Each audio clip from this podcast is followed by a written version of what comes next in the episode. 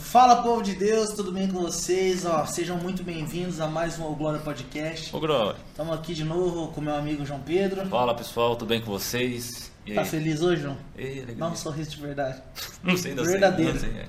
E aí, Ninja, tudo bem, Ninja? Não, Ninja. Tudo bem. Nosso cameraman. Ninja, que é o nosso cameraman. Tudo que der errado, a culpa é dele. Exatamente. aqui, Inclusive o som. Tudo. Fala um pouquinho dos nossos patrocinadores, João. Inova Cartões, tudo em instalações elétricas. Eu puxar o patrocinador lá de trás. Tudo em gráfico, adesivo, banner, flyers. Fugiu, cartão. Cartão de O que mais que fizemos visita, atrás? Que é novo que não tinha feito? panfleto, o quê? Panfleto não tinha feito? Que não tinha feito. Caneca, se você quiser Caneca. também, dá pra gente fazer. Adesivo de geladeira.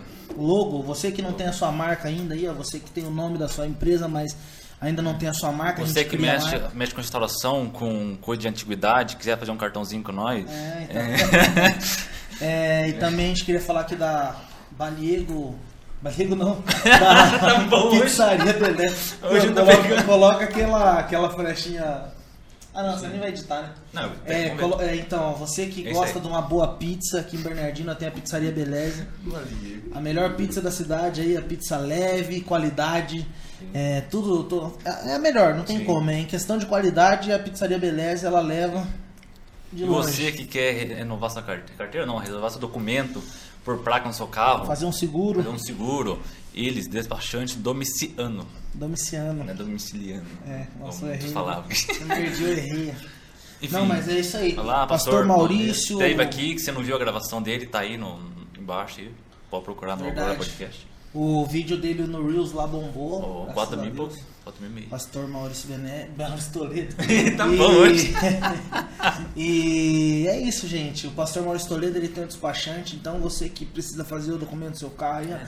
que nem eu, por exemplo, fui lá pagar o IPVA, parcelei lá em todas as vezes que deu lá.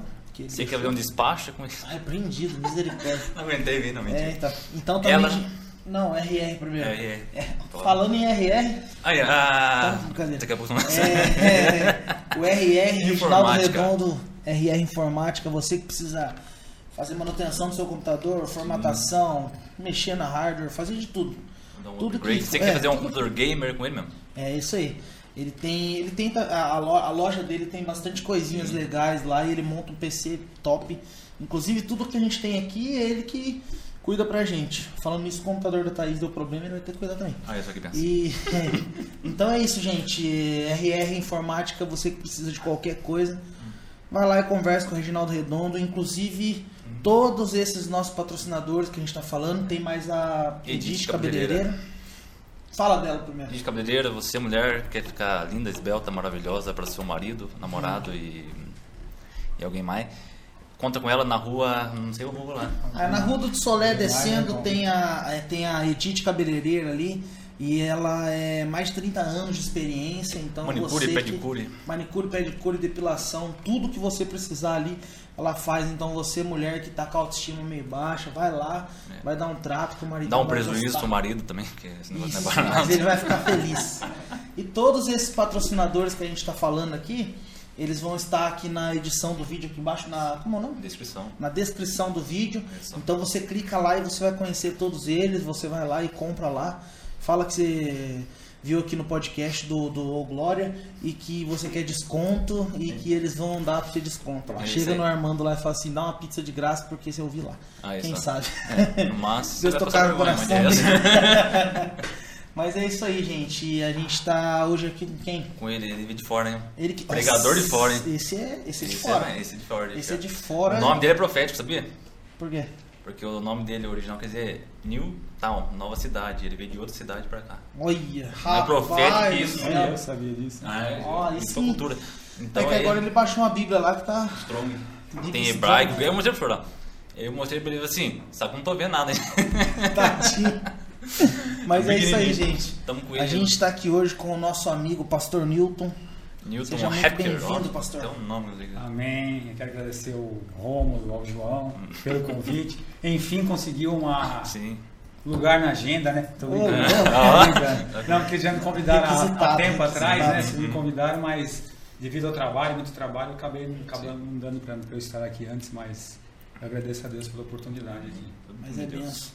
E é isso, estamos felizes que o senhor está aqui e hoje a gente vai querer saber um pouquinho mais da história do senhor. Porque o João é mais curioso, já sabe algumas coisas, mas eu não sei muito assim da história do senhor.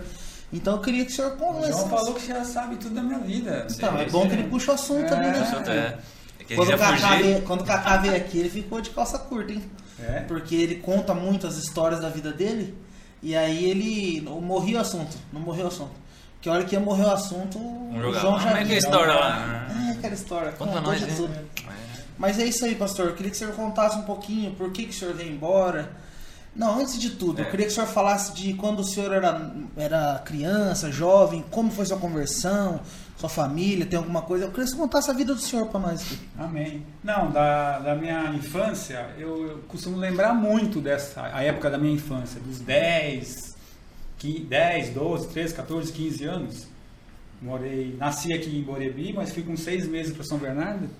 Vivi a minha vida toda praticamente lá em São Bernardo, né? E essa fase da minha vida, dos 10 aos 15, 16 anos, é a fase que eu mais lembro, que eu mais gosto de lembrar. Não sei por que isso. Isso foi em Morebi. essa Não, e- não, não, São Bernardo. Eu fui com seis meses, quando minha mãe, eles mudaram para São Bernardo, eu fui com seis meses. Então praticamente eu cresci em São Bernardo, né? Praticamente cresci e me criei em São Bernardo, né? Mas a, pa- a fase mais gostosa da minha vida que eu lembro é essa fase dos 12, 13, 14, 15 anos. Que é aquela época que você. Hoje não tem mais isso, né? De você brincar na rua, é, dava 6 horas da tarde, todo mundo se juntava, os amigos, os vizinhos, brincavam na rua, é, jogar bola, jogar queimada, brincar de polícia e ladrão. É essa fase, eu acho que eu achei que é a fase que eu mais lembro, que eu gosto mais assim de lembrar, é essa fase. Mas assim, minha família que eu conheço, minha mãe já era evangélica há muito tempo, minha irmã começou com a minha irmã mais velha, e aí minha mãe também já se converteu. Eu lembro muito bem nessa fase que eu tinha, eu já estava com uns 17 para 18 anos. Eu lembro que, que eu, minha mãe, não, 18 anos, acho que 18 anos. Eu levava sempre, minha mãe pedia para eu levar ela na igreja. Tanto é que eu levava na igreja, ela ia buscar, mas eu não frequentava igreja. Então, dava oferta, mãe, leva essa oferta para mim, porque eu via na minha mãe a prosperidade que Deus fazia na vida dela. Eu aprendi isso com ela. Então, eu já dava oferta para ela, mãe, leva esse dinheiro para mim lá na igreja. Minha mãe levava tal. E, e eu achava muito legal isso, gostava, sabe? Mas eu não conhecia como Jó, né? Conhecia de Deus de só de ouvir falar, não de andar com ele, né? Porque eu ia nas igrejas, quando eu até viajava para o interior, na casa da minha, da minha irmã lá, e todos eles evangélicos hoje, praticamente da minha família são oito, três, cinco homens e três mulheres. Só tem, se não me engano, uma que não aceitou Jesus, mas não está assim, não vai na igreja. Mas eu creio que Deus tem um plano na vida dela também. Mas todos evangélicos e, mas eu ia na igreja. Quando eu ia para o interior, eu ia na igreja e sempre nos cultos tem aquele apelo, sabe? Você faz apelo, é quer aceitar Jesus, a minha irmã me cutucava, falava, ah, levanta a mão. E eu nunca falava, não, não, ainda não é hora, não é hora, não é hora, não é hora. Sempre falando assim. Mas a minha conversão é, foi assim algo que Deus, eu, acredito- que eu, eu falo que Deus preparou isso na minha vida. Deus já tinha um plano na minha vida e Deus preparou. Ele me preparou de uma maneira que eu fui entender depois como que foi a minha conversão.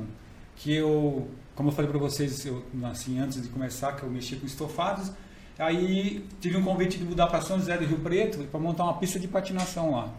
Aí foi eu, um chileno e uma americana para montar essa pista de patinação. Montamos a pista de patinação lá, Você já patinava já na época? já patinava já, na fase de 82, que eu sei que aqui... né, Ah, eu lembro. É Só 10 eu. anos, é 11 anos. Eu né? lembro. Então, eu já patinava né, nessa época, foi a primeira fase que eu peguei de patinação. Aí depois essa outra fase foi de 91, 92, 93, foi quando mudei para lá em 93. E montamos esse rink de patinação, um lugar muito grande. Mas aí as coisas não andavam. Ficamos lá um ano e quase para fechar. Porque cidade difícil e o negócio não andava, o o lugar era grande. Era um salão de 1.200 metros quadrados, tinha pista de patinação, tinha fliperama, tinha sorveteria, tinha lanchonete, era um lugar muito gostoso. Mas as coisas não andavam, não ia, não ia, não ia, dava, vou fechar, minha irmã fala, não, espera Qual é o nome da cidade? é, São José do Rio Preto. É grande lá, né? É grande. Mesmo assim. É, então. Aí foi quando nós começamos a. Só para assim, contar um pouco da história. Nós começamos a patinar na rua lá. E nesse negócio de patinar na rua, veio um jornal e fez uma matéria com a gente de, vamos dizer assim, um pedaço de uma página, vai? Uhum. 10 por 10. Um jornal, vamos supor, o terceiro jornal da cidade, por exemplo. Aí veio o segundo que, ah, deixa eu fazer uma matéria, já fez uma matéria maior. Aí veio o melhor jornal Ah. da cidade, fez um, quase uma matéria de uma página inteira. Nossa, Aí o negócio explodiu. Tanto é que foi num domingo que eu tava, fui almoçar fora. Quando eu voltei a abrir as duas horas, né? Eu vi que a fila tava dando volta no quarteirão. Nossa. Aquele dia explodiu o negócio. Explodiu de uma certa maneira que, olha, vou te falar, foi coisa. E aí foi quando eu comecei a conhecer Deus, através de um amigo meu, que ele começou a me levar numa igreja lá, até Projeto Vida chamava a igreja. Eu lembro até hoje, do pastor Marcos. E eu comecei a frequentar a igreja lá, e eu comecei a ver alguns pastores começaram a ir na igreja e eu vi que Deus usava ele muito, assim, sabe? Usava muito mesmo, dom de revelação e todos os dons, assim. E eu fiquei impactado com isso. Com aquele que, como que Deus usava a vida deles, né? Eu fiquei impactado. E certa vez esse amigo meu tinha que ir para São Paulo e ele falou: Você não quer ir comigo para lá? Eu vou naquela igreja que eu te falei que, que aconteceu daquele pastor lá, que é um ex-muçulmano, que se converteu, Deus usa ele muito forte. Ele e é na igreja deles que, que eu quero ir também. Aí eu peguei e fui com ele. E nós fomos num culto em São Caetano à tarde. Não lembro se foi numa terça ou numa quarta. Foi terça, quarta-feira, à tarde. Fomos num culto em São Caetano. Ali foi quando eu provei a primeira vez como Deus faz as coisas, como Deus é poderoso. E eu estava nesse culto e o pastor pregou lá. E aí ele pregou e falou assim: Eu vou ministrar cura, cura coletiva aqui. Ministrou, ministrou cura coletiva. E mesmo assim ele perguntou: Quem está sentindo alguma dor? Aí eu tava, tinha acabado de falar para um amigo meu: Eu estou com uma dor na minha lateral aqui que eu não estou aguentando. Sem o pastor falar nada. Uhum. Quando ele falou assim: ó, Quem ministrou cura? E perguntou: Quem está sentindo alguma dor? Eu levantei, porque eu estava doendo mesmo. Aí ele olhou para mim e falou assim: Então procura essa dor agora. Na hora, foi como se tivesse alguém tirado a dor de mim. Eu já fiquei, né? Já fiquei impactado. Aí teve o culto à noite, que era o culto para empresários. Como eu era empresário, estava em São José do Rio, já tinha pista de patinação e tinha uma outra em Catanduva que eu tinha montado, com umas outros, outros sócios, eu peguei e fui nesse culto. Aí tinha umas 32 pessoas na missão, isso era uma missão em São Paulo. Aí eu fui para esse culto, ele, ele, ele pregou, pregando para empresários, ele pregou sobre as pessoas que andavam em cima do muro. Aí quando ele acabou a pregação, eu fiquei, na hora da pregação, eu estava comigo pensando, não estava falando com ninguém, mas eu pensando, falou, se for para mim aceitar Jesus, tem que acontecer algo diferente. Eu não quero simplesmente fazer um apelo, levantar a mão e aceitar Jesus. Eu não quero dessa maneira. Então eu fui assim meio que, como é que eu posso falar assim, elo- elo- elo- eloquente, né, que se fala, é, assim, fiquei, tem que ser assim, se não for assim não vai ser. Então fui assim. E aí ele pregou sobre isso e, e ele usou, Deus usou ele em várias pessoas, falou com um homem que tinha morado em Portugal, falou, ó, o senhor em Portugal, há 12 anos atrás aconteceu isso, isso, isso, nunca tinha visto o homem. E aí quando o homem foi falar, um sotaque português. Aí eu fiquei impactado ainda, aí eu, não falou comigo, falei, ah, então não é hoje. Não falou comigo, não vai ser hoje. O que, que eu fiz? Quando acabou o culto, fui falar com ele, falei, pastor, eu tenho um negócio lá em Rio Preto, mas eu tenho outro em Catanduva, mas em Catanduva eu não gosto muito de ir. Ele falou assim, meu irmão, por que você não sai de cima do muro, hein? Nossa. Porque eu tinha patinação, mas tinha música do mundo, eu ia na igreja, mas estava vendia bebida alcoólica lá dentro, e essas coisas todas. Então estava um pé lá e outro cá. E ele falou sobre isso, falou, você quer aceitar Jesus como e Salvador? Eu fui tomado pelo Espírito Santo de uma forma que eu não posso te explicar. Quando ele falou, feche os olhos e faz, repita comigo essa, essa oração, o meu olho brilhava como se fosse, piscava que nem aquelas luzes estroboscópicas que tem nas, nas, nas danceteria que fica piscando assim. Uhum. É como se aquela luz estivesse piscando meus olhos. Aí ele pegou e falou, repete comigo essa oração. Eu repeti a oração, confessei Jesus como Senhor e Salvador. Ele falou, eu não quero você falando mais em português agora, comece a falar em línguas agora. Nossa. Só que aí eu não, ele, eu não abri a boca, ele falou, abre a boca e tocou na minha garganta. Quando ele tocou na minha garganta, eu comecei a falar em línguas. Mas eu falava tão alto e ele me tocou e eu caí. Eu levantei e falou, começa a falar em línguas de novo. Eu comecei a falar em línguas de novo. Já fui batizado com o Espírito Santo automaticamente. Aí o amigo meu falou assim, nossa, você falava numa língua, parecia um dialeto assim, indígena, alguma coisa assim, sabe? É tão diferente das outras línguas. E aí eu fui batizado, confessei o Senhor Jesus como seu Salvador e fui batizado com o Espírito Santo na hora. E, só que nisso daí, na volta minha para Rio Preto, quando eu me converti, que eu aceitei Jesus, eu ficava pensando, mas e agora?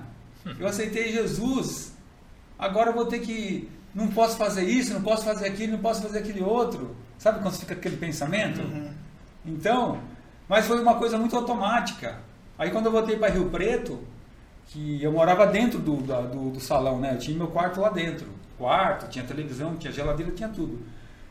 Eu lembro, eu lembro que a, a patinação lá, o salão tinha 40 metros de, de comprimento, de, prof- de profundidade, e o banheiro era lá no final, e o meu quarto era aqui na frente. Quando eu fui pro banheiro, parecia que tinha algo atrás de mim. Então o que, que eu fiz? Fui no banheiro e voltei correndo e tranquei a porta do quarto. Padrão, tu não que não fazia isso? Aí, isso aconteceu várias vezes. Até que um dia no culto, num culto, o pastor chamou lá e falou assim, quem quer receber uma oração? Mas eu nem lembrava nada disso. E eu fui na hora de receber a oração. Aí fez a oração, tudo assim, o pessoal estava na frente, voltei lá pro roller, que chamava de roller, né? Abri a porta, entrei, fui lá no banheiro, voltei, fui na lanchonete, fiz um lanche, liguei a televisão, tinha uma televisão lá pro pessoal assistir, do lado da lanchonete, fiquei sem televisão, nem lembrava mais do, daquilo que eu estava sentindo. Aí Deus me libertou assim, de uma hora para outra, Deus me libertou assim, foi coisa instantânea, sem eu perceber. Como também Deus me deu a experiência de ouvir a voz do Espírito Santo audivelmente. Só foi uma vez na vida que eu ouvi isso, mas aconteceu. Deu uma vez pedir para Deus, para o Espírito Santo me acordar às sete e meia da manhã. Eu lembro muito bem isso, não consigo jamais esquecer disso. Sete e meia da manhã. E quando estava dormindo, de repente eu ouvi Newton. Newton. Levantei, saí, porque lá tinha uma porta muito grande na frente. Aí eu olhei pelo buraquinho, não vi ninguém. Fui na lateral, onde era o estacionamento, e guardava o carro, entrar pela lateral. Falei, tem alguém aí? Aí ninguém respondeu nada, aí eu olhei no relógio, sete e meia. Hum. Aí na hora eu lembrei que o Espírito Santo tinha me acordado. Então foi a primeira vez que eu ouvi a voz do Espírito Santo e eu vi au- audivelmente. Então, foi a experiência que eu tive com Deus que foi muito marcante na minha vida. Então minha conversão foi assim, foi meio que eu falei, Deus, tem que ser dessa maneira, senão, e Deus fez do jeito que eu Hum. não quero dizer que seja com todo Não, mundo não, desse sim, jeito, mas comigo foi dessa maneira. Aí você ficava morando em Rio Preto. Aí eu morei em Rio Preto seis, oito anos. Você frequentava qual igreja lá? Chamava Projeto Vida. Projeto Vida. É. E daí depois, depois fui para Missão Atos, chamava Missão Atos, Lá na cidade também. na cidade também. Mas aí depois, eu estando com o roller mesmo, ainda tocando música do mundo e frequentando igreja, chegou uma hora que Deus falou, olha, Deus foi me apertando. As coisas já começaram a não dar muito certo, foi caindo no movimento, Uhum. tentava de uma maneira, o sócio já, o chileno já saiu, a americana já tinha saído, eu ia vender a parte para outro, e eu fiquei tentando, tentando, tentando, até que uma hora eu peguei e falei assim, você quer saber de uma coisa? Arrumei um carro, falei, você quer pagar X na minha parte aqui? Era uma coisa assim, bem irrisória. Só para eu pegar meu carro, jogar minhas coisas dentro, montar e ir embora. O dinheiro era para, tipo assim, ficar um mês sossegado. Ele aceitou, joguei tudo do carro e embora. E o primeiro culto que eu de São Caetano. Não, Antônio- São Bernardo. São Bernardo. Primeiro lugar que eu fui, foi o primeiro culto que eu fui foi nessa igreja chamada Igreja Comunhão Plena, que era desses pastores que, que iam nesse projeto Vida. Eles iam pregar lá, né? Eram convidados, iam pregar e eu fui, o primeiro culto eu lembro que eu fui lá. Eu lembro até que um evangelista falou para mim assim, olha, Deus está abrindo uma porta muito grande para você. Ele falando, né? Aí, depois, mais para frente, Deus também isso em foi nessa época também, foi quando o, pastor, o pastor mesmo lá, que é o pastor Sérgio Lopes, ele falou, "Eu- você vai ser um pastor. Uma coisa que eu nem estava me convertendo, que tinha me convertido fazia pouco tempo, confessado Jesus como Senhor Salvador há pouco tempo. Aí até pensei, pastor, imagina você pastor. Mas aí Deus foi fazendo as E coisas. essa igreja é a igreja que você frequentava lá do. Não, a do pastor Sergei era, Ah. era é, igreja, Ministério Fonte de Vida. Você ficou Que com- era um pastor também que era dessa outra igreja Comunhão Plena que eu frequentei, chamava Igreja Comunhão E você Plena. frequentou essa comunhão plena lá em São Bernardo quanto Não, não, aí já era na Vila Olímpia. Então ia sair de São Bernardo, eu demorava mais ou menos, com, com- sem trânsito, uma hora para chegar lá. Nossa. Que eu te falei que era em frente à faculdade em Burumbi. Aí fiquei três anos nessa igreja, mas de segunda a segunda. Porque o que, que eu fiz? Quando eu fui para essa igreja, eu tinha um uninho, eu lembro que eu tinha um uninho 93. Eu coloquei à disposição da igreja, porque a igreja tinha missão e tinha vários evangelistas que moravam no fundo da missão. E eu coloquei meu carro à disposição deles, porque eles não tinham carro para locomover. Eles pregavam muito fora, tinha trabalho Como fora. assim, tinha missão. É assim, era, tinha a igreja, a igreja tinha uma casa que era um escritório e no fundo tinha, um, tinha uma espécie de uma edícula que tinha vários beliches. Então era uma missão, moravam os evangelistas que não tinham casa, que, que vieram de outro lugar e, e ficaram lá, dormiam lá. E tinha cozinha, tudo ali na missão, e as pessoas vinham, traziam cesta básica. Era suprido de, de coisas assim que você menos imaginava. Desde pasta de dente, tudo, eram, as pessoas levavam lá. E eles moravam lá.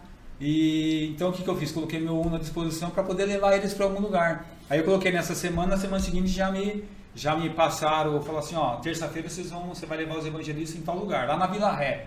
Vamos dizer assim que era como se fosse eu sair daqui e lá em Cerqueira, lá em Ourinhos, uhum. exemplo.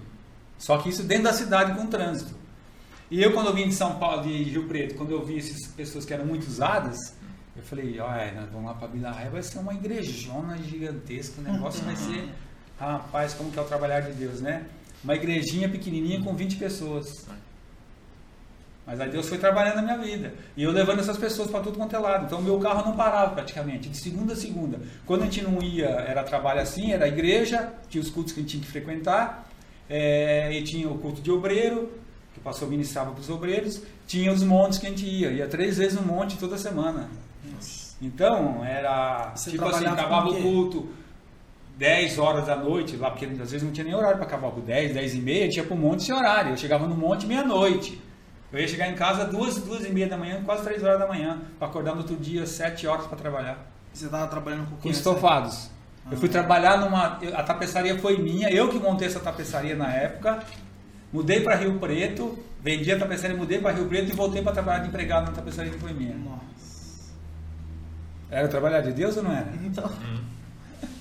Daí você então, ficou nessa, nessa igreja aí por quanto tempo? Três anos. Três anos eu fiquei. E sempre indo sempre lá.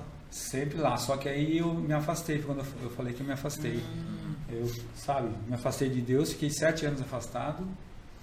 E quando eu voltei, voltei na igreja, na igreja Fonte de Ministério Fonte de Vida em São Bernardo. O que, que aconteceu que, que se, se afastou? Ah, eu não sei se foi que a gente começa a ver, olhar para o homem, né, algumas coisas, alguns detalhes, aí você vai olhando e acaba, acaba ficando meio chateado e, e sair por causa disso.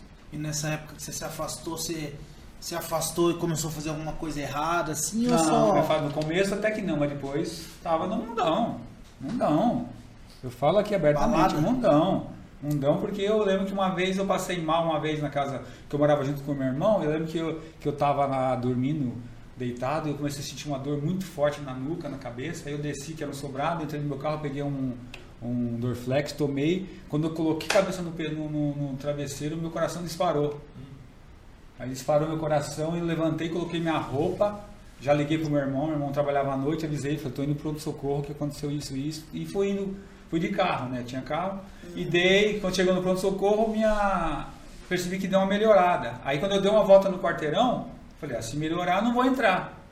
Aí deu uma volta no quarteirão, disparou meu coração de novo, eu peguei, parei o carro e entrei. Aí a pressão tava 16 por, por 10, 16 por Aí eu peguei, entrei lá e eu estava esperando para ser chamado e eu falava, lembrava na hora, falei, se eu morrer agora, Deus não me deixa morrer.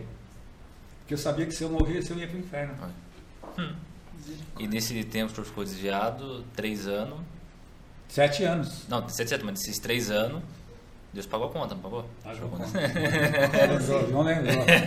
Porque eu falo que Deus não deve nada para ninguém, né? Como eu trabalhei três anos para Deus, de segunda a segunda trabalhar para Deus, levava para lá e para cá, ia no monte, ia levar é, para pregar em outros lugares e disposição de Deus, quando eu afastei de Deus, por três anos Deus me, me financeiramente Deus me proveu todas as coisas. Aí eu percebi que depois que eu fui perceber que depois dos três anos diante que a minha vida financeira foi dando uma decaída.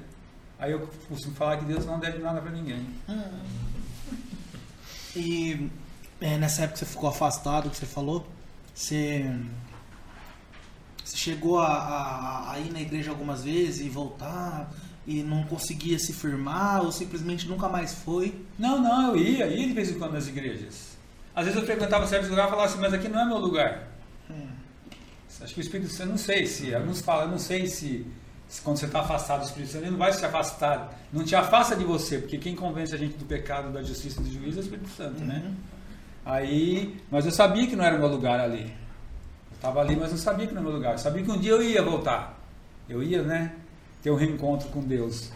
E aí foi quando eu fui para. Eu conheci o pastor Sergei, sabia que ele estava lá em São Bernardo. E tinha, já tinha frequentado um culto que ele fazia num, num tipo de um bifezinho lá. Eu fui. E aí fui para a igreja. Eu lembro que quando eu fui a primeira vez na igreja, Deus falou comigo, falou assim, ó, eu vejo você com uma planta de uma casa, desenhando uma planta de uma casa. Aí eu pensei comigo, eu? Planta de casa? Hum. Nunca imaginava planta de casa. Já né? na primeira vez. Na primeira vez. E aí, continu... aí quando eu voltei mesmo, aí foi, falei, a partir de agora. E como que É foi a sua Deus. volta pra Jesus assim? Ah, então foi isso. Foi, Foi, foi algo assim impactante ou foi voltando mesmo devagarzinho? Não, não, foi assim. Fui a primeira vez, fui e fiquei. Não é que eu fui e faltava e não ia, não. Fui, fui pra ficar mesmo. Você sempre foi muito 880, É, ou vai. é, essa volta que eu tive com Jesus depois dos sete anos, eu falei pra Deus, agora é tudo ou nada. Eu não vou brincar de ser crente, não. E nessa época você tinha quantos anos? Não que eu brincasse quando eu estava na igreja, entendeu? Não brincava, mas tem gente que vem, volta, depois larga de novo, volta de novo. Não, eu quis. E nessa época que você foi pra igreja do pastor Sergei, o senhor tinha quantos anos mais ou menos? Eu acho que eu tinha. Ah, eu não lembro agora, 28 eu fui para Rio Preto, fiquei lá 8 anos. Oito anos em Rio Preto? É, eu acho que já tinha 30. e- Acho que eu tinha uns. Ah, não, acho que já tinha. Eu casei com 53. 28, 36. menos 8 que eu fiquei lá na igreja, vai dar 28 45. Acho que eu tinha uns 45 anos. 44 para 45 anos quando eu voltei. Voltou pra... É, E daí, toda essa época o senhor teve solteiro? sempre solteiro. Namorei, né? Namorei tudo, mas sempre solteiro. Namoro. Você já é. Não, não, é outra coisa. É que eu fiz É, a mas conta. não, também não, pessoa Mas não, é ele falou interessante assim, esse negócio de, de falar. Quantos anos o senhor namorar. casou? Casei com 53 Ah, e anos. se você tá solteiro, é que eu tô com 53, É, tem tempo, Zé. É eu dando Fica cegado, mas- fica cegado, você vai casar também. Mas aí é, o senhor sempre não deu certo ou o senhor era um cara que não queria mesmo? Não, não deu certo. Até tentamos e. Namoro assim, pra, pra casar mesmo, mas não dava certo. Não era o que Deus tinha preparado. Eu não, eu não entendia isso, né? Eu falo que a gente não entende, as pessoas não entendem, né? Ó, o senhor se, se sentia meio frustrado com isso ou não? Não, Não. não, não sentia não. E daí o senhor foi pra igreja? Tanto é que quando eu, quando eu voltando pra igreja, que eu tava na igreja, você falou assim, você. Mas estando na igreja nunca namorei. Oito anos fiquei já no- nessa igreja do pastor Sergei, comigo na, na igreja Ministério Pão de Vida, fiquei oito anos, oito anos lá, nunca namorei com ninguém. Sempre esperando a pessoa certa pra que ela seria minha esposa mesmo, né? O senhor ficou quanto tempo na igreja do Sergei sem namorar? Oito anos. Mas peraí. Eu não tô- não- Peraí que essa... eu não tô entendendo nada também. O senhor tava com 43 quando o senhor foi pra igreja do Sergei. 43, acho que 44, porque eu casei com, 50, com, com 53. Ô louco, mas quantos anos o senhor tem? Eu tenho 62, vou fazer 63. Uh, não sabia? Ah, é verdade. Nossa. É, parece- E não parece, né? Vou fazer 63 em julho. 16 Rapaz do julho. céu. As pessoas costumam dizer que eu fui, fui criado em Tupperware. Minha mãe foi Tupperware. Tá em É, isso aí. Mas a minha família, todos, a maioria são assim. Todos os meus irmãos são assim. Você olha, você não dá a idade pra eles assim. Não aparenta a idade que tem. Eu sou mais velho, não, é que... É. Mas é te falar um negócio que é interessante. Eu tava, se você nunca namorou, eu nunca namorei. E é engraçado que eu trabalhava num lugar e, a- e o cara falava, nunca me via com mulher nenhuma, achava que eu era. Você entendeu? E aí ele falou assim, pô, mas você não é homem então? Eu falei, não. Eu sou, mais homem sou eu que consigo ficar dentro da igreja, consigo ficar sem mulher do que quem quer todo dia estar com uma, com outra, com outra. Então acho que mais Toma. homem sou eu. Aí eles ficavam quietos, eles não falavam nada. Você entendeu? E daí o senhor ficou oito anos dentro da igreja do pastor Sergei, enquanto isso solteiro. Solteiro. E aí como que começou a situação de você, e você conhecer a, a- a sua esposa? Como que foi? É, é, foi muito engraçado, porque eu sentava num lado da fileira da igreja e ela sentava no oposto. E às vezes o pastor usava, usava a vida dele, Deus usava a vida dele para falar com ela a respeito de algumas coisas. Eu até via ela na igreja. Mas a gente não tinha nem. Não era essa. Eu, não, é, assim, eu tinha certas pessoas que eu tinha assim uma, uma convivência maior. Mas assim, a, a Eliana não tinha, assim, não tinha assim, a, a proximidade assim, né? De ser muito próximo assim. Mas aí Deus usou algo que a gente fala que é as coisas de Deus são coisa tremenda, né? Um dia, certa vez, eu, eu acho que eu fui sair para fazer alguma coisa fora da igreja, eu deixei cair minha carteira sem querer. E o primo dela achou essa carteira e pelo documento ele viu quem era e conversou com uma evangelista que era da igreja e ela falou: "Ah, é do Newton". E inclusive ele mora aí perto de você. Aí que nós fizemos? Marcou numa padaria que tinha lá e ele veio e trouxe a carteira para mim. Aí a prima dela chegou e falou, olha, tal pessoa assim, assim, eu acho que é sua cara.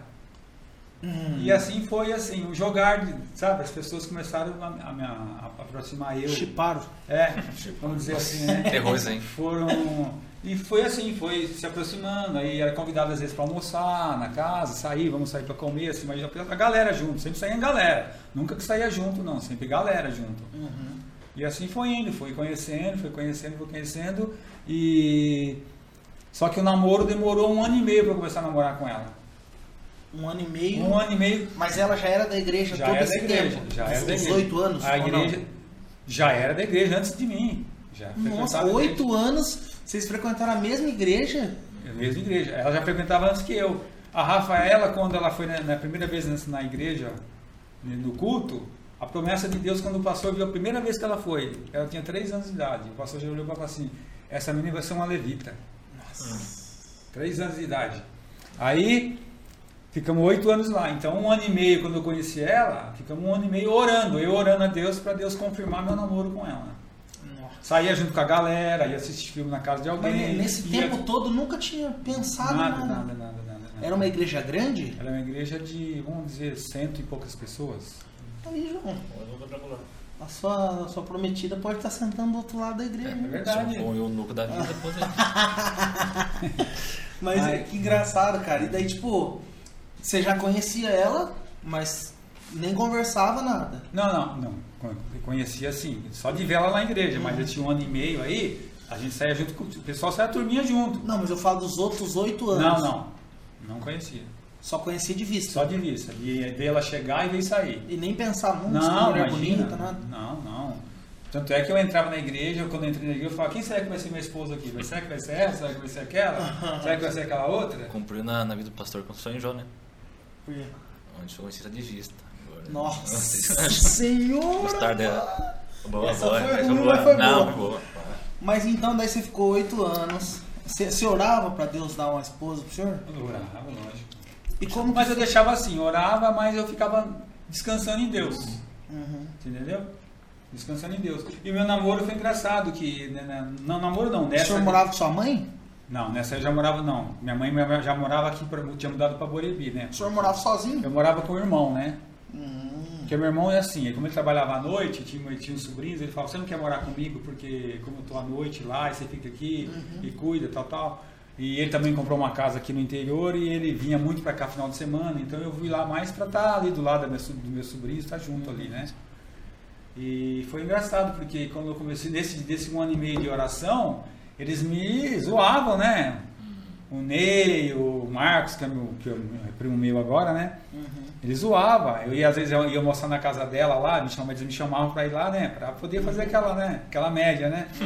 E eles falavam, vamos dar uma volta, era um condomínio, vamos dar uma volta aí, preciso conversar com você. Meu, pede ali namoro, pede namoro. Eu falei, não, Deus não falou nada comigo ainda. Mas eles perturbavam. E nisso, um dia num culto de uma igreja, uma, uma missionária foi pregar lá, e ela olhou pra mim assim e falou assim, tá vendo esse jovem aqui, esse rapaz aqui? É, as pessoas ficam falando as coisas pra ele, mas ele sabe do, do, do- o, que ele, o que ele quer pra vida dele, né? E as pessoas ficam, ficam falando pra ele, ó, faz isso, faz aquilo, e ele não dá atenção pra isso. Aí eu olhei pra trás pra eles e fiz assim, beleza aí, tudo bem agora? aí eles pararam de perturbar, sabe? De ficar me perturbando. Até que um dia, vindo pra cá pro interior, é, eu vim deixar ela aqui em, em Manduri, aqui, né, que os pais dela já moravam aqui. E eu ia pra Boribi, pra casa da mãe, que era o final do ano. Sempre eu ia pra lá. junto? Viemos junto, deixei ela aqui e voltei. E na volta Deus falou, olha, já tá liberado. Ó, Ah, chega a embargar a voz. É, você vê. Uh. Agora se perguntar, e a Eliana na história? Nossa, esse cara enrolando um, um ano, esse cara. ela fica lá assim. Ela- não, ela achava, ela falava assim, mas, mas será que é? Porque assim, aí no namoro, aquele namoro que sentava um aqui e o outro meio longe. Só dando a mão. Só foi na mão. E ela falou assim, mas olha, casar. É, ele falava, falava desse jeito, né? Casar com gente evangélica é, parece que é, é- Como que é?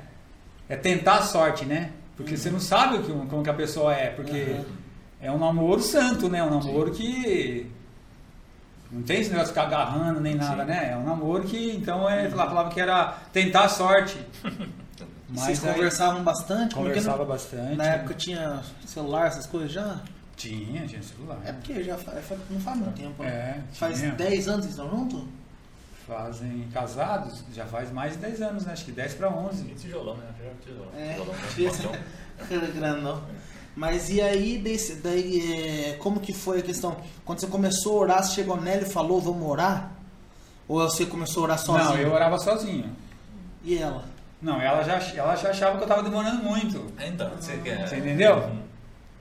Aí os amigos também, primo, achavam que eu estava demorando muito, mas Deus não tinha falado nada comigo ainda. Deus não tinha dado, ok, pode ir que, que E já como tá que livre." foi esse ok? Você falou que você tava vindo, o que, que você então, sentiu? É difícil falar como Deus falar com a gente. Pergunta, mas como é que Deus fala com você? É difícil falar como que Deus fala com você. Você sente algo que é diferente. Se você não chorar, marido. Ah, Entendeu? É diferente, é algo diferente. Você sabe que é Deus que está falando. aí você tava vindo de Borebi até Manduri pra Não, buscar ela. de São Bernardo pra... É, aí eu vinha de Borebi e na ida de pra, Pra voltar pra pra... voltar eu peguei e falei, olha, tá. Como que foi que o senhor falou? Não, eu peguei e falei assim, ó, Deus confirmou, então nós vamos chegar na igreja agora, vamos falar com o pastor pra ele dar a bênção, né? Nosso Então, mas namoro. você não pediu? Chegou e falou, ó, Não, não. pronto, acabou. Não, não, não, falei que eu tava orando a Deus, Deus falou que, que pra gente começar a namorar, Hum. então quando a gente voltar nós vamos falar com o pastor, vamos conversar com ele, tudo direitinho, e né, pedir a benção pra ele, foi o que aconteceu. E aí foi engraçado que no, no culto que a gente foi pedir a benção pro pastor, nós ficamos esperando, saiu todo, todo mundo quase já estava saindo da igreja, nós fomos lá na frente, aí ele pediu pra gente abrir a mão, que ele ia olhar por nós, quando nós abrimos os olhos, tava cheio de gente na nossa volta, nossa volta batendo palma, e gritando e... Você viu o cara Foi coisa? Tem ver, tremenda. Deus. Deve ter sido muito emocionante. Foi muito emocionante. Uma semana depois casou. E aí, aí, Uns seis meses noivamos. aí depois que vocês casamos, começaram a né? namorar, já deu um beijinho É. daí. pelo Ah, sim. Aí sim, daí isso. Eu quê? o senhor sabe. Não, é né? porque, é porque o, o irmão Joaquim, meu Hum. avô da minha mulher, ele falou que ele só deu o primeiro, o primeiro beijo que ele deu no meio dele foi no casamento. É, Ele falou que ele até brinca, ele fala que ele não. Ele fala que ele não queria sortar mais durante o. É. Não, e as pessoas duvidavam do nosso namoro. Ah, duvido. Não tem nada? Não, não tem nada. Mas Muita gente duvidava. Uhum. E vocês namoraram quanto tempo? Namoramos. Então, seis meses nós noivamos, mais seis meses nós casamos. Um ano, Dois anos e meio todo. dois anos e meio todo. Então aí já fazia 10 anos que estava na igreja do pastor Serginho. É, oito anos eu fiquei, né? Ah, ao todo foi 8. Então você É. conheceu ela com 6 anos de É. igreja. Ah, entendi. E daí como que foi esse processo? Não, não, oito anos, é, dez anos e meio, tá certo, 10 é isso mesmo. É. Hum, Entendi. É. E daí como que foi o processo de namoro, assim? É, porque, tipo, a questão da Rafaela, como que foi, assim? Antes, quando você só tava orando, você já tinha contato com a Rafaela também? Já tinha, porque eu ia, às vezes eu ia almoçar lá, eles me convidavam para almoçar lá na, na casa dela, às vezes na casa de outra, de, da prima dela, às vezes na casa de outra pessoa. Uhum, E a gente ia, e a Rafaela tava junto. Sempre me aceitou desde o começo. uhum. E, Ela é uma bênção. e como que foi? Daí, tipo, esses seis meses, como foi a preparação? Foi difícil? Vocês já tinham uma condição financeira boa para casar? Eu Só tinha- esperaram não, não, mesmo por- Eu já tinha condições já. Uhum. É, sabia que não é um casamento não é barato, né? Eu sei. E na época do nosso casamento, eu sei que eu, olha, é por Deus mesmo, porque foi chegando assim provisão de onde você mais imaginava. Foi chegando a finanças, assim, na parte financeira, foi, foi chegando, foi chegando, foi chegando. E nessa época Eliana ainda trabalhava no banco, né? Trabalhava no banco como gerente. Ah, ela então- é gerente da minha conta, né? Ah, Eu tinha. Não assim, eu abri conta depois que eu conheci ela, eu abri a conta lá entendi. e ela foi gerente da minha conta. E até hoje ela gerencia tudo a sua conta. Até hoje, até hoje, não, até hoje, é verdade Tá mesmo. certo, Eu, é. parte de dinheiro não. Quem cuida é ela. Eu não Tá certo. falei Ah, mas, ela, vou trabalhar e você cuida. Ah, ela trabalhava em banco, deve É, saber mexer com- com dinheiro. Com certeza. Confia, vai. Tá dando certo? Vamos deixar. Mas aí, seis meses, vocês falaram, ah, vamos casar. Você já começou a namorar pensando no casamento já. Com certeza. E aí, como que foi o casamento? Como que foi a... O noivado eu lembro que foi lá no condomínio, tinha um salão lá e. Vocês moravam no mesmo condomínio? Não, eu morava, eu, morava tipo assim, uns 10 minutos de carro de lá. Uhum. Então foi, tinha um salão no condomínio, fizemos o noivado lá, convidando algumas pessoas. Depois foi começando a preparar o casamento. Depois, mais um tempo noivado, né? Noivado de aliança, né? Ó, que belezinha. Ah, foi até engraçado que a aliança, eu lembro que nós, eu e o Ney, nós fomos pra. Ele foi comigo num lugar lá em São Paulo que fazia aliança, fizemos aliança, e a gente vinha pra cá, pra Manduri, né? E eu peguei a aliança e. Pegamos a aliança lá e eu trouxe a aliança. Aí mostrei pra ela aqui em Manduri. a- a- a Ela ficava na casa dos pais dela? É. Dos pais dela. Aí eu mostrei a aliança pra ela aí. E aí, como que aí foi? nós voltamos aí ficamos, ficamos noivos lá. Você era um cara romântico? Ah, eu, eu era romântico, sou romântico. Mas eu comecei a aprender muita coisa com a, com a Eliana, assim, certas coisas comecei a aprender a Eliana. Falar eu te amo, era difícil, porque eu fui criado numa família, que nem você falou da infância, né? A minha infância, minha mãe não era de falar pra gente assim, eu te amo, meu pai também não. Apesar de ser uma mãe muito assim amorosa assim, nunca foi de ficar falando eu te amo. Então fui crescido numa cresci numa família assim, né? Ninguém falava eu te amo pra ninguém, né? Lá, na- Então eu fui aprendendo isso com ela, falar eu te amo, com a Rafaela eu te amo, muita coisa eu, eu aprendi com ela. Falando nisso, o senhor falou da família e tal, na dificuldade do falar eu te amo. Eu percebo que o senhor é meio difícil de chorar também, assim, né? Eu nunca, acho que eu nunca Ah, vi eu o sou, pastor. eu, sou, eu sou emotivo. Mas eu nunca vi o senhor chorando, né? Que nem, por exemplo, eu, por exemplo, se você fizer assim, eu choro. Não, você não viu que eu tava falando aqui, já Não, não, então é diferente. A voz embarga, eu percebi. Eu consigo notar no, no- no- na fisionomia do senhor que o senhor está se emocionando. Mas não é que nem eu, por exemplo. Não, Eu não consigo, quando a pessoa, quando eu vou me emocionar, alguma coisa assim, eu não consigo nem falar mais, já trava aqui, vem um negócio aqui na garganta. Então, mas às vezes eu tô que nem eu trabalho lá, eu vejo, eu falo que ali onde eu trabalho, eu trabalho no fundo, eu tenho um salão da marcenaria no fundo da minha casa. E eu falo que ali é onde eu Deus fala muito comigo, eu, né, ouço a voz de Deus, as pregações quando eu tenho vou pregar, Deus ali, eu fico meditando ali, eu choro muito ali. Chora pra Deus, né? Choro pra Deus. Eu já choro. Eu era assim quando eu trabalhava no mercado. ó. Ficava É. sozinho no- na coisa de arroz, eu começo a me coisa. chorando, eu tô chorando, não sei também. Então, É, foi quando saiu o poema lá. O poema meu lá. Ah, ele. sim. Claro. Que benção. Mas, e voltando na história da Eliana, vocês se casaram.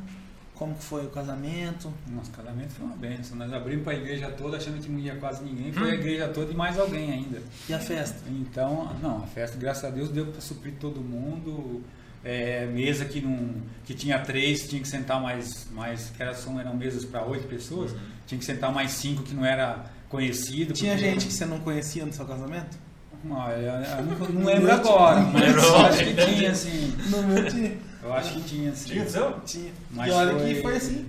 Foi bênção de Deus. Foi bênção A de Deus. pessoa vai assim. Oi, É Franquinho. quem é você, meu querido? daí, vocês, daí vocês casaram. E quanto tempo vocês ficaram lá? E- Depois de casado lá em São Bernardo? Ah, faz oito que nós estamos aqui.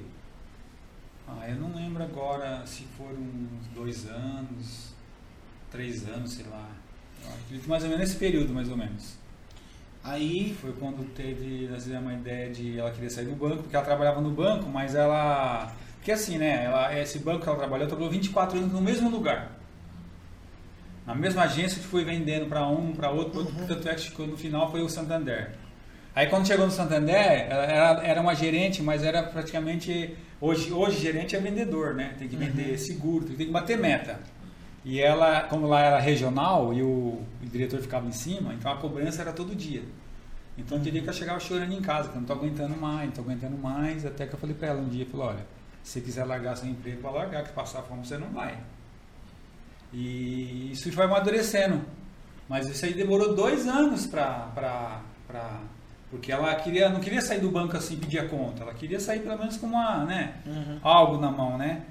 E, e mas demorou dois anos. Eu lembro que ela teve um sonho, que ela até conta isso para várias pessoas já contou. Que ela teve um sonho que ela sonhou que a gente já estava casado. Que ela sonhou que ela, ela, onde ela morava, quando ela morava com a mãe dela. Esse sonho foi na casa quando ela morava com a mãe dela. Que ela foi no ponto de ônibus, ela deu o sinal e o ônibus passou direto. E quando passou direto, o, o motorista olhava pelo retrovisor e dava risada. Aí ela pegou, ele, ele parou no outro, ela conseguiu correr e entrar no ônibus. Aí ela entrou e falou assim: Você não sabe com o que você está mexendo, você está mexendo com a, mi- com a menina dos olhos de Deus. E ela falou alto, isso aí eu acordei. Quando ela falou no sonho, ela falou alto e eu acordei. Eu perguntei: O que, que foi que aconteceu? Falou, aconteceu isso, isso, isso. Aí eu discerni o sonho para ela. Ah, é, você tem isso, né?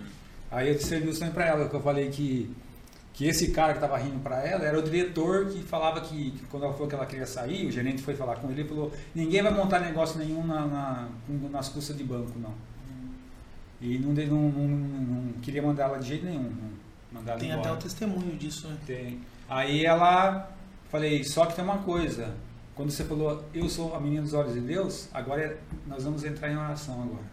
Nesse propósito. A briga não é mais sua. É. Aí foi quando ela estava, um certo dia, ela estava lá numa reunião. Olha, hoje o. Acho que é Claudemir é o nome do, do diretor, vai participar da reunião. E ela, ai meu Deus, não, não, fica na sua, o gerente falou, fica na sua tranquilo. E ela foi para essa reunião, terminou a reunião, ela desceu, tinha as, as mesas dos gerentes e tinha uma máquina de café em frente à mesa dela. O diretor desceu, nunca desceu para tomar um café. Desceu para tomar um café na, na mesa dela, virou e falou para ela, você confia em mim? Ela falou, eu confio. Então, fica tranquilo que vai dar tudo certo. Esse é o cara que era contra ela. Era. Hum. Passou acho que um mês, um mês e pouco. Aí Fecho falou, mandou é, ela pegou, pegou e acertou as contas dela, mandou ela embora. Aí ela foi homenageada na, na saída dela do banco. Fizeram uma festa. Então ela saiu honrada do banco. Aí E ela é aposentada? Então ela veio pra cá, então ela não era aposentada ainda. Faltavam acho que, se eu não me engano, três anos para ela se aposentar. Uhum. Aí ela continuou pagando aqui. Aí Ah, entendi. Quando deu, venceu o dia, hoje venceu o último dia. Já fomos para Santa Cruz, já deu entrada no INSS, já não, só não foi aposentada naquele dia porque faltou uma taxinha de 50 reais que ela achou que não. Ah, isso aí não é nada, não vai. Foi por causa daqueles 50 reais e falou: "Ó, não posso te, te aposentar agora, você vai sair aposentado por causa desses 50 reais. Você tem que pagar essa taxa, demora uma semana para entrar no sistema, automaticamente você já está aposentada. Aí aposentou. E aí, e e vocês já estavam aqui ou não? Já estava aqui. Sim, mas e aí a questão que eu quero saber agora é como que foi que foi como que foi moldado para vocês vir embora? Se ela saiu do banco, vocês já vieram? Ela saiu do banco, ela falou, assim, tal a gente morar no interior? Porque eu sempre quis voltar pro interior, né? Eu falei assim, vamos morar. Uma coisa assim de um mês, mês e pouco. Eu dirigi uma igreja lá em... Era uma congregação da, da igreja Fome, de Vida, que era numa cidade, do lado do Riacho Grande, era um lugar, tipo assim, vamos dizer, uns 40 minutos de carro. Então todo domingo tinha, eu dirigi o culto lá, eu que dirigia o culto lá. Fiquei lá durante seis meses. Aí foi quando eu falei, pastor, pastor, ó, nossa, nossa ideia de mudar para o interior. Só que assim, a ideia era, tipo assim, era no meio do ano. Nós falamos de mudar no final do ano. Nós mudamos, era acho que antes de dar o final do ano, tipo setembro, já falamos, ó, vamos mudar. Novembro já montamos as coisas. Aí veio para cá, já Deus já preparou o terreno, compramos. Construí primeiro meu salão, aí veio primeiro minhas coisas. Na mudança veio as minhas coisas, e a mudança, Construiu né? onde você mora mesmo É. no fundo. Ah, eu vi minha casa sendo construída de tijolo a tijolo. Sabe, aquela casa Uhum. com você vê o alicerce vindo, e vindo, você vendo tijolinho por tijolinho. E você trabalhando no fundo e os caras construindo na frente. É, e aí eu parava para orar, que eu orava três, em três, três vezes por dia, né? Uhum. Fiz um propósito com Deus naquela época e eu ficava sentado ali quando dava, tocava o celular, eu sentava ali e ficava orando e vendo eles trabalhar. Uhum. E antes de da gente trazer como foi a mudança e tal, você sempre falou muito da, da parte espiritual da igreja lá de onde você era, que, era, que aconteciam muitas coisas. Eu queria que você falasse um pouquinho como que foi a sua, a sua vida lá, como que você. Que você sempre falou né, dos testemunhos, inclusive o pastor que era de lá veio aqui uma vez, uma benção, era muito usado em revelação, né? Pastor Sergi. E como que foi lá? Como que era lá na igreja na época? Ah, a igreja era assim, era uma benção também. Tinha, normalmente, né, tem louvor, pregação, aí no final sempre Deus usava ele para para falar com alguma uma não, falava com cinco, seis. E depois de falar assim no culto normal, no final do culto, ainda tinha aquela fila de oração enorme, acabava o culto 10 horas, ele ia sair lá meia-noite, aquela fila enorme. E Deus usava ele para falar com um monte de gente. Mas era só ele que era usado ali ou Não. tinha um povo assim separado mesmo que tinha era? um povo que Deus Aquele usava. rapaz perguntou pra mim que o cara foi tirar sal dele pelo telefone, ele começou a falar as coisas lá, era da, dessa Não, igreja? não, já era da igreja comunhão plena. Mas era, antes. Era da missão que eu Ah, falei, da missão. missão. Que Ele estava na missão e o cara ligou e quis, quis para provar ele, foi falar uma coisa lá e ele pegou e falou assim, olha, você tá querendo. Eu disse, Ô meu irmão, você tá querendo te- me tirar, tipo assim, né? Hum. Vou falar uma coisa pra você, pra você ver que é Deus que está falando, a poltrona que você está sentado é uma poltrona verde. Aí ele pegou, mas não, não, não, tô, tô brincando, tô brincando, tô brincando. Ele quis falar, ó, faz uma oração aí querendo só provar, sabe, a pessoa. Aí ele pegou e deu uma no cara, o cara ficou quietinho. Falando, falando nisso e entrando na questão de, de ser usado e tal, é, como o senhor veio de uma igreja que era muito, tinha muita gente usada nos dons, o senhor sempre falou muito dos dons, né? né? O que, que o senhor acha que deu uma, uma secada, assim, sabe? Porque aqui também existia muita cura e tal, e hoje em dia existe menos, assim, qual é a visão do senhor? Por que o senhor acha que... É que assim, parada? eu, eu sempre falo que eu também fui usado por Deus, por Deus assim, em dom de revelação, Deus me usava. Dom de expulsar demônio, era um dom que Deus, que o pastor falou que Deus ia me usar dessa maneira e, e tive várias provas disso, de Deus me usar em saber onde que o demônio está. Sabe? Onde que está lugar que, que está escondido. Ia numa casa mesmo. orar, eu olhava para uma porta e falava, está aqui dentro. Aí quem estava orando para a pessoa olhava para mim e falou, o que, que tem nessa porta aqui? Sem estar me vendo. E eu falava para o outro, está aqui dentro. Aí entrava lá dentro e arrepiava. Arrepiava mesmo. Falava, tem demônio aqui dentro, ele falava. Aí já expulsava tudo. E era desse jeito, Deus usava assim. Uma vez eu lembro que quando o pastor ministrou isso sobre a minha vida, ele falou, ó, Deus vai te usar, que o demônio vai chegar, quando ele vê você, ele vai ter em retirada. Isso foi numa sexta-feira. Na segunda eu estou trabalhando, aí eu vejo lá no canteiro da avenida, tinha um canteiro no meio de cimento, eu vejo uma, uma vulca lá, tava lá um negócio, eu saí para ver aquela falação que tava, tinha um cara caído no, no canteiro e tudo estrebuchando assim. Aí eu vi que parou uns carros, um pessoal de branco desceu. Aí eu peguei e falei, ah, esse deve ser médico, eu não vou lá, né? E fui voltando pro meu trabalho. Quando eu vim voltando, o Espírito Santo falou para mim assim, ó, você vai e vai, vai é, intercedendo em, em- em- silêncio, né? Vai intercedendo. E eu fui. Aí quando eu cheguei, a, a- irmã dele estava junto com ele. Ele estava deitado todo assim. Ela falou, me ajuda a colocar ele sentado. Quando eu peguei nele que eu ergui, ele voltou ao normal. Aí na hora eu lembrei da que o pastor ministrou, né? Aí Deus começou a me usar dessa maneira. Mas aí o que acontece? A gente começa a reter esse tipo de coisa na vida da gente. Isso que eu falo. Isso que eu falo. Às vezes, às vezes não acontece, porque a gente começa a reter essas coisas.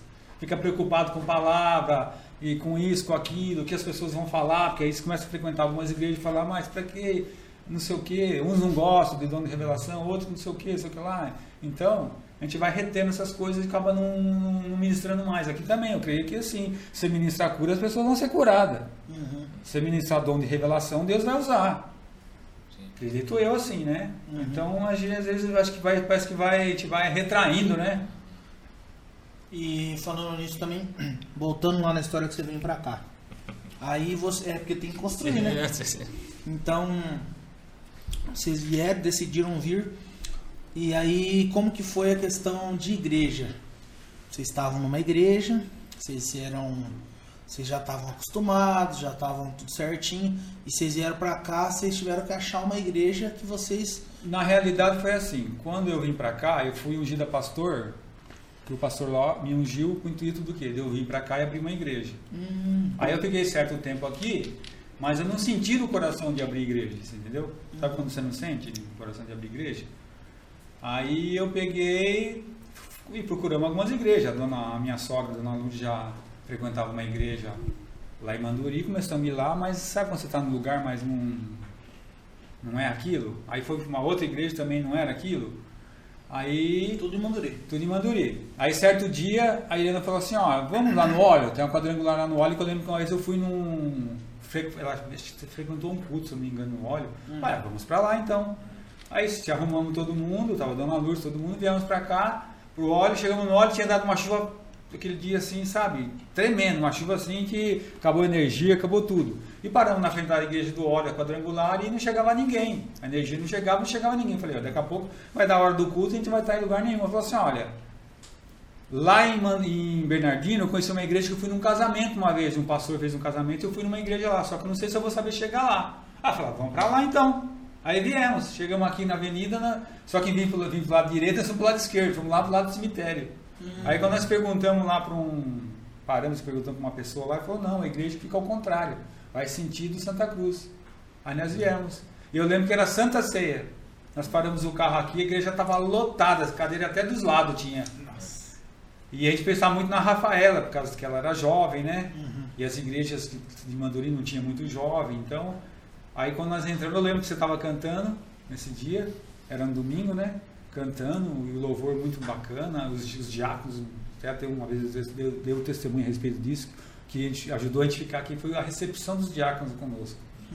Sabe? De vir, acolher, chamar, de pe- pegar o nome, depois, no final, olha, precisa de alguma coisa, vocês podem contar com a gente.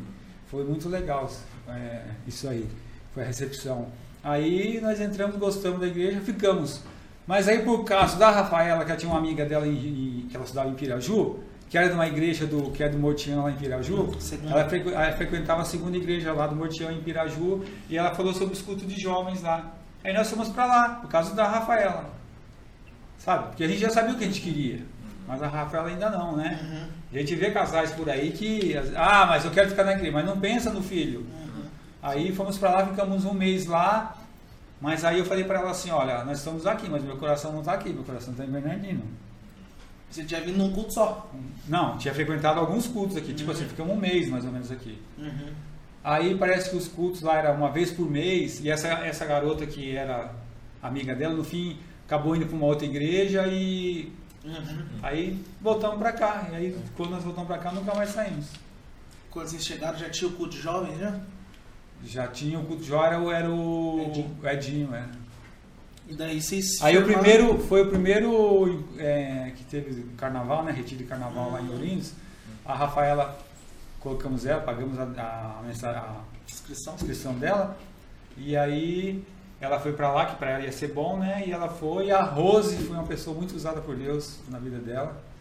E até minha Helena falou assim, nossa, ela é bem mais, tem mais, mais idade que a Rafaela, mas eu falei pra ela assim, ó, vai, cuida dela aí pra, pra mim. Ela falou, não pode deixar. E foi, gostou, achou uma benção. Aí foi assim. E vocês estão aqui até hoje daí. Até, até hoje estamos aqui. E agora em questão, já que a gente já ouviu a história, tudo em questão ministerial, o que, que o senhor. O que, que o senhor entende que o senhor tem ainda? O que, que o senhor entende, o que, que o senhor planeja? Porque o senhor é ordenado pastor. O senhor tem intenção de abrir uma igreja? Então, é que eu, de- eu sempre falo assim, que eu costumo deixar nas mãos, na- na- nas mãos de Deus as coisas, né? Que Deus toma. Ah, mas você não tem que tomar uma posição? É que assim, quando nós viemos pra cá, a Ariana falou assim, olha, nós vamos pra lá, mas tem meus pais estão têm idade, eu quero cuidar deles. Você entendeu? Então nós viemos pra cá, assim, tanto para cuidar dos pais, mas também eu creio que Deus tem algo, não sei o que Deus tem na minha vida, né? Mas eu acredito que Deus tem algo na minha vida ainda que nós vamos, estou ainda aguardando estamos orando ainda para Deus. E daí depois o senhor assumiu a vice-liderança dos jovens. Como que foi isso? Como Ah, isso aí foi falar que foi, foi coisa do, do, do pastor Fabinho. Porque eu estava viajando nessa reunião que tem a. Todo ano tem essa reunião né, da liderança para definir a ata lá. E aí quando eu voltei de viagem, eu não lembro se ele ligou para mim ou se foi quando eu voltei. Ele falou, olha, tipo, eu coloquei você como vice dos jovens. Falei, mas você quis me amarrar, porque eu já vinha no culto de jovens, né? Você quis me amarrar mesmo, hein? Mas aí amém, foi bênção, foi bênção. Eu não fiquei assim.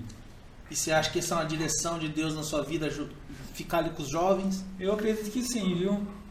Eu gosto de igreja. Eu falo assim que eu não tenho carisma para pregar para jovens. Eu sempre- falo para mim, eu não quero mais pregar para os jovens.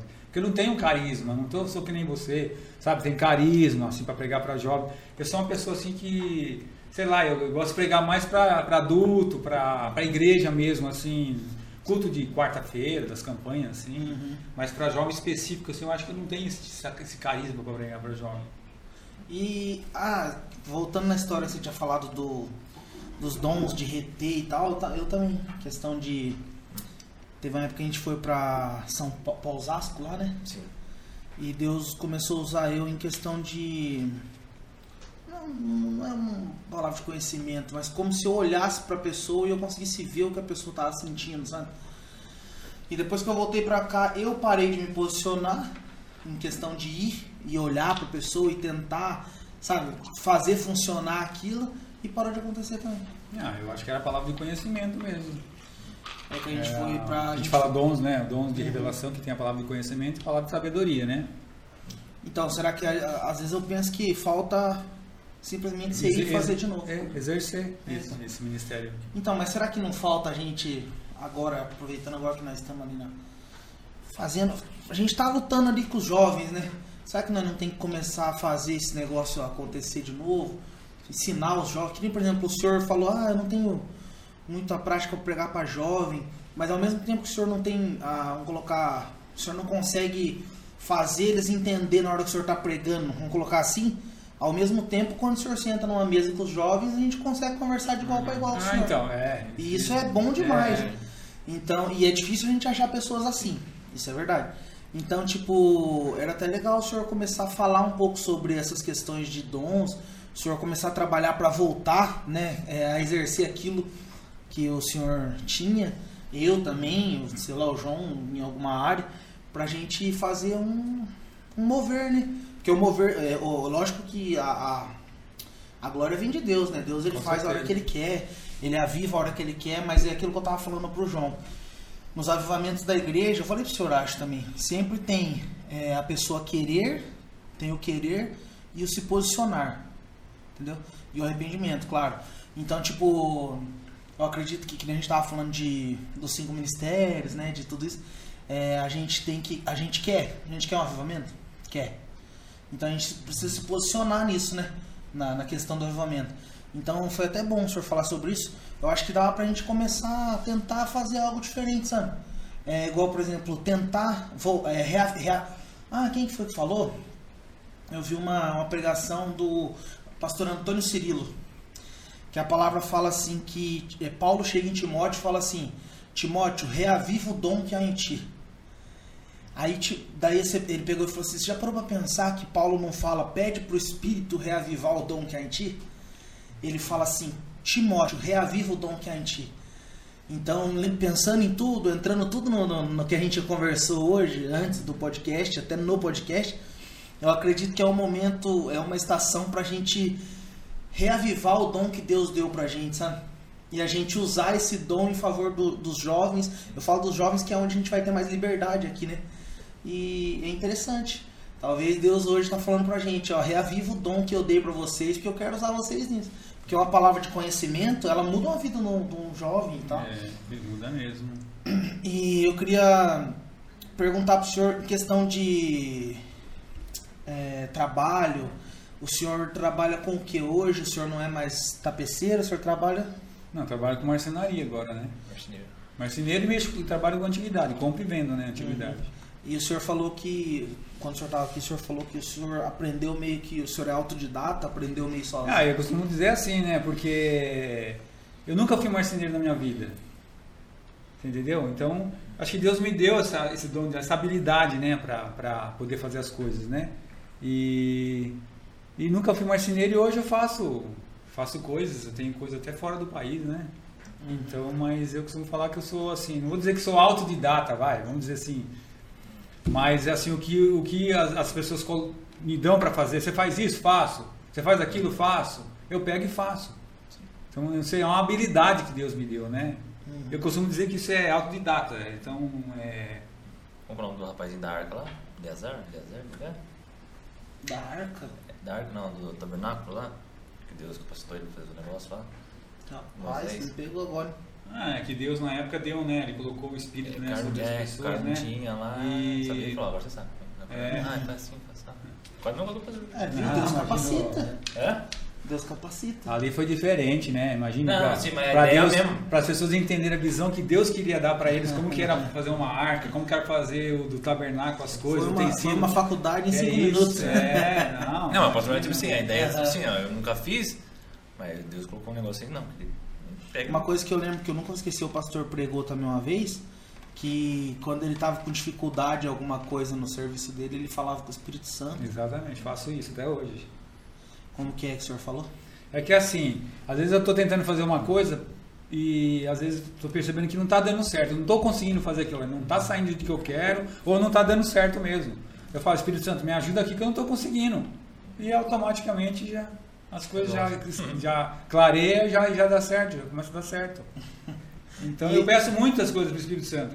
Às vezes, vamos supor, tá, eu vejo lá que está fazer alguma coisa, mas eu vejo que vai querer chover forte. Eu falo, Espírito Santo, Não, pode achar besteira isso. Não. Alguém pode achar besteira que é isso. Mas eu falo, Espírito Santo, faz com que essa, essa, esse temporal dissipe aí.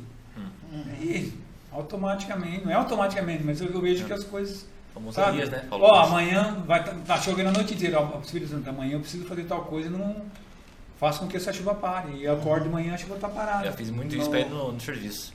Vai chover, chique. Vai chover colocar o pé no mercado, colocar o pé no mercado. Ah, seu Joaquim lá, que é o vô da minha namorada, da minha noiva, da minha esposa Opa! hoje.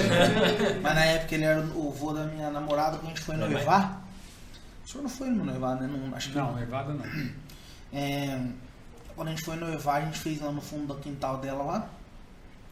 E a gente preparou tudo as coisas e ia na hora de. A gente tinha coberto tudo. Mas na hora que chegou a tarde, assim, começou, começou a querer chover, começou a querer chuviscar e daí o irmão Joaquim pegou. Eu não vi, ele falou pra nós depois, né? Falou durante, acho, ele pegou e falou assim que. Ah é, ele chegou em mim e falou assim, pode ficar tranquilo, Romulo, eu orei. Não vai chover não. Uma coisa assim, ele falou. E ele pegou e falou que ele falou pra Deus, né? Pra Deus não deixar chover por causa que era o noivado. E foi incrível, cara. Enquanto as pessoas estavam lá, tudo foi perfeito, não choveu.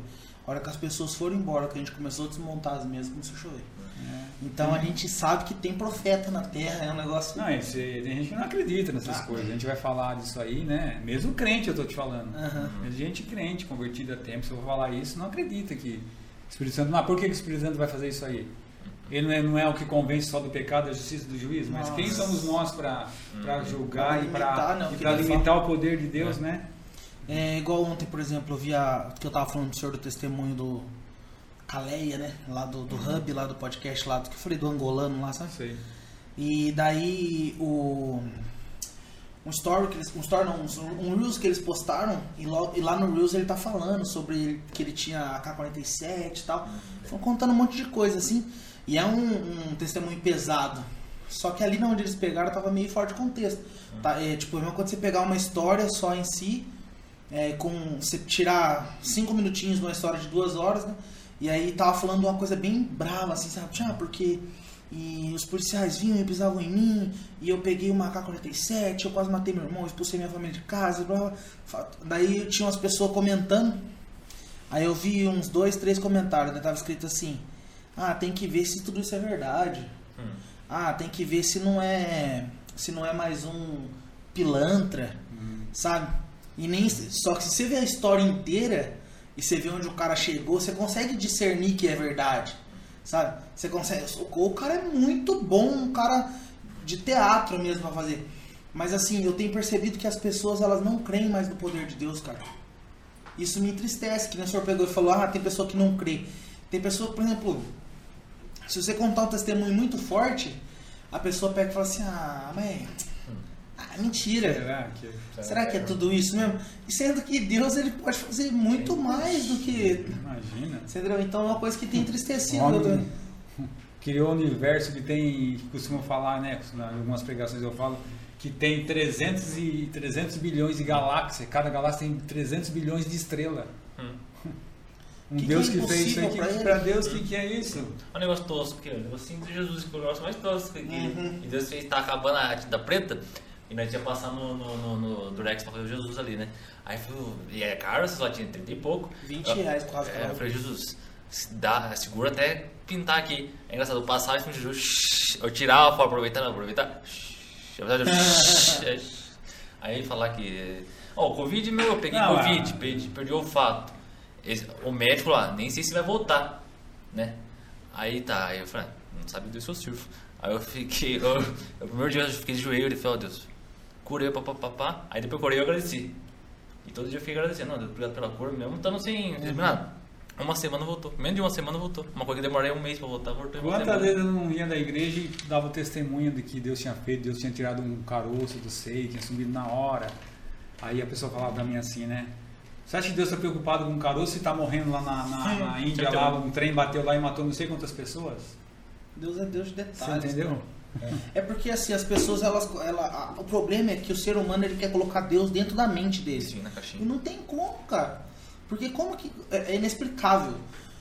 Como que você consegue, dentro do nosso, do, nosso, do nosso entendimento, como que você consegue colocar um Deus um, um ser que consegue entender todo mundo, consegue ouvir todo mundo, sabe? Mas é porque a gente tem a nossa, a nossa mente é, é Não, limitada. é.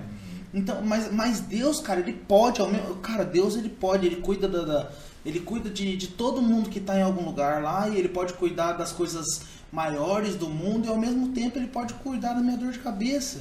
Sabe? Deus ele é poderoso o suficiente para isso também. Só que as pessoas elas começam a tem muita gente que tem uma teologia assim, sabe? Ó, porque Deus não Deus não vai fazer isso. É aquilo que eu falei pro senhor, que Deus se mostra, Deus mostra, eu acredito que Deus mostra é, como é que é aquele versículo que você sempre fala? Que, ah, pro bom Deus se mostra bom, pro justo Deus se mostra justo, e pro santo Deus se mostra santo, e para o, o ímpio Deus não se mostra. Então eu acredito que Deus ele mostra a face de acordo com aquilo que você procura da face dele também, sabe? Então tipo, se você é um cara porque Deus ele pode todas as coisas, concorda comigo? Então se eu creio que Deus é um Deus que pode me prosperar, ele é o Deus que me prospera. Mas se eu creio que Deus é o Deus que pode simplesmente prover o, o arroz e feijão de agora e amanhã vai estragar e amanhã ele vai prover outro arroz e feijão, ele também é esse Deus que provê. Então, é, de é, Deus ele é poderoso para todas as coisas. Aí entra na sua mente, a sua fé, aquilo que Deus pode ou não pode fazer. Com certeza. Ex- ó, exemplo simples aqui, ó. Já, nós paramos, mas né, perguntava. O Kaká.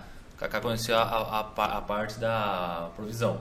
O Felipe conheceu a parte da palavra, porque Deus falou com ele através de uma palavra que ele nunca tinha lido. Uhum. Pastor Newton, prosperidade, porque sempre viu a parte da mãe dele e tudo. Então, é coisa vai pegando. Eu, Cada Ah. um tem uma face É? de Deus. Então, e pôr em prática, que nem eu É. falei que eu, eu, eu dava oferta para minha mãe levar. Só que aí, quando eu dava São José do Rio Preto, eu já era dizimista sem, sem confessar Jesus como Senhor e Salvador. Nossa. Eu dava o meu dízimo. E o que, que o senhor tem me falado do dízimo? Sempre foi bênção na vida do senhor. Sempre foi bênção na minha vida. Porque assim, eu creio que Deus falou assim, ah, mas o dízimo é do Velho Testamento, Uhum. no Novo não tem. Mas eu tenho que entender uma coisa, dízimo não é para um mandamento, acredito eu. Dízimo é como se tivesse, eu tivesse, é, como que eu posso falar? Eu sou grato a Deus por aquilo que Ele me fez. É um princípio. Você entendeu? É gratidão a Deus. Então eu trago dízimo por gratidão e oferta por, porque eu, eu acredito que a oferta é que, a que prospera é a oferta. Uhum. Aquele que, que semeia pouco, pouco você fará, mas aquele que semeia com, com fartura, com fartura você fará. Então eu acredito que o dízimo é, é um agradecimento, um, como se fosse, eu tá- sou grato a Deus pelo que Ele está me dando, e a, e a oferta é a que Deus vai me prosperando através da oferta. Senhor- Aprendi dessa maneira e Deus foi assim comigo dessa maneira. Aí como eu te falei, não é que nós comentamos aqui negócio de, de trabalho, de seu trabalho, como que é seu trabalho. Eu nunca fui, nunca fiz colegial, nunca, eu acho que eu fiz só o, na época era primário, oitava série. Uhum. Eu nunca tive faculdade nem nada. Essas pessoas dizem que quem tem só o primário ou tem até o, o ginásio, o, o é, ginásio, né? Na época, Uhum. ginásio, né? Hoje eu não sei como é que colegial, funciona. eu acho. É semi-analfabeto, Não, então não eu é colegial, sou. né? Tem o ensino fundamental, que é de primeira a quarta. Então, aí o segundo, qual- médio. segundo o que, que é? Ensino médio e ensino fundamental. É, ensino É, mas é que ele não completou o médio, pelo que ele falou, né? Então, fiz até a oitava, Não. que era como se fosse Não, o primário. Ele pegou o primeiro, segundo e terceiro colegial. Então, Parou. colegial não fiz. Comecei o colegial, parei. Parou no médio. Aí as pessoas falam que quem tem o ginásio é analfa- semi-analfabeto, então eu sou semi-analfabeto. Mas Deus me. O que eu vou fazer? Deus ele honra quem ele quer, né? Da forma que ele quer. E antes da gente tá terminando e tal, eu queria que o senhor, como pastor e alguém que, que eu creio que, que tem uma visão bem espiritual das coisas, eu creio, eu, eu confio muito nas palavras que o senhor fala. Então eu queria que o senhor falasse o que, que o senhor acha dessa. O que, que o senhor acha da estação que a gente está vivendo? O que, que você espera dessa estação que a gente está vivendo? Desse tempo de. de- Desse- tudo, desse pandemia. tempo que a gente está vivendo, tudo, questão dos jovens, questão do que você está vendo em Deus hoje, que você acredita que, ó, nesse tempo aí Deus está fazendo isso. O que, que você acredita? Ah, Difícil a pergunta. É difícil essa pergunta. O que Deus está fazendo? Ah, eu, eu acredito que Deus sempre quis, né? Sempre quis fazer alguma coisa, né? A gente costuma falar que hoje em dia tá meio, é, mais, é mais complicado para o jovem, né? Estar na igreja, as pessoas estarem, porque o mundo hoje oferece tantas coisas que, sabe, tantos pratos por aí, né? Que a gente sabe como que funciona no mundo, mas aquele que Deus tem eu, costumo falar assim, que aquele que, o, que o Deus, que, o propósito que Deus tem em cada vida, Deus vai cumprir esse propósito. Pessoa querendo ou não querendo, se Deus tem um chamado, um propósito naquela vida, não adianta. Eu costumo dizer que, que eu, mesmo eu, quando me afastei, Deus tinha um propósito na minha vida, já tinha uma palavra que eu ia ser pastor. Eu tentei escapar, mas Deus tá, eu estava como se fosse assim, eu estava fisgado. Estava fisgado pelo anzol de Deus. É. Só dando linha. Só que chegou uma hora e ele falou, não, agora chega. Agora acabou. Vem e pronto.